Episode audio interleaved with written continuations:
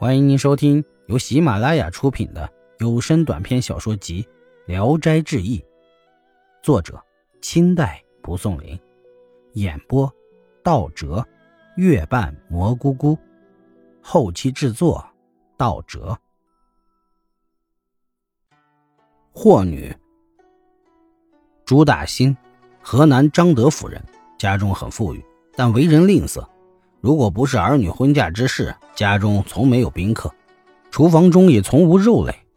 然而他却喜欢女色，只要是他看上的女人，花钱多少从来不吝惜。每天晚上爬墙窜村的去找那淫荡女人睡觉。一天夜里，朱大新遇到一少妇独自行路，心知是逃亡的妇女，便强逼着她来到家中。点灯一看，漂亮极了。那妇女自己说：“姓霍。”再细致的问，妇女很不高兴，说：“既然把我带到家中，又何必盘根寻声的问呢？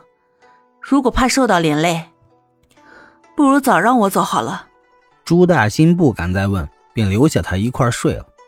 但是霍女不安于粗茶淡饭，又讨厌吃肉汤之类的东西，最喜欢吃的是燕窝、鸡心、鱼肚白做的羹汤。只有这样才能吃饱肚子。朱大兴没有办法，只有尽力供奉。霍女又爱生病，必须每天一碗参汤补身子。起初啊，朱大兴很不愿意，但霍女痛哭呻吟，眼见就要快死的样子，无可奈何，给她煮了一碗人参汤，那病好像一下子就消失了。自此以后，习以为常。霍女穿的衣服必须是锦绣之类，穿了几天就厌烦了，要换新的。就这样一个多月，计算起来花钱无数。朱大新渐渐的供不起了，霍女哭泣着不吃饭，要求离开这里，到别处去。朱大新怕她走，只好委屈顺应她的要求。霍女经常感到苦闷无趣，每每让朱大新每隔十数日便招戏班为她唱戏。唱戏时。必须让朱大兴在帘外设一凳子，让他抱着儿子观看。即使这样，他也无笑容，经常对朱大兴责骂。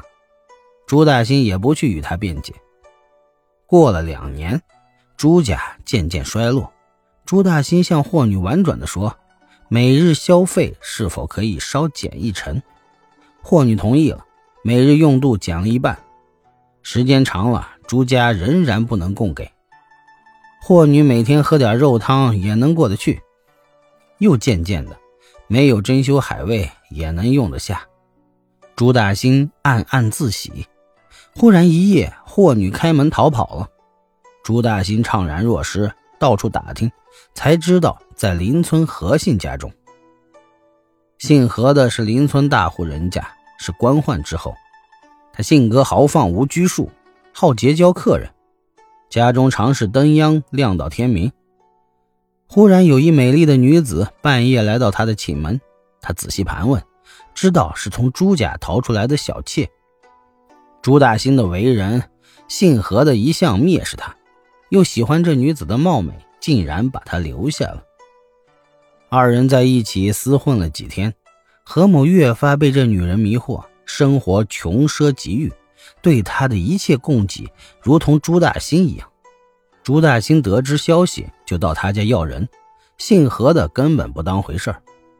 朱大兴告到官府，官府因为这女子的姓名来历都不明，放到一边也不追问。朱大兴变卖家产向官府行贿，这才准许拘捕审问。霍女对姓何的说：“我在朱家原本也不是通过媒人。”纳彩礼而定的，怕他做什么？姓何的很高兴，准备到公堂上与朱大兴打官司。在座的客人劝谏说：“哎，收纳别人逃跑的妻妾，已经是违法的行为。况且这个女人进门之后挥霍无度，就是千金之家，怎能支撑得了？”姓何的恍然大悟，就把女人送给了朱大兴。过了一两天。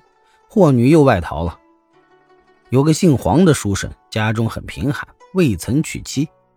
一天夜里，忽然间来了一个女人敲他的门。女人进门后，自己向黄生说是来给他做妻子的。黄生见到这样一位美貌的女子，而且是自投到他家的，惊慌恐惧，不知该做什么才好。本集演播到此结束，谢谢大家的收听，喜欢请点赞、评论、订阅一下。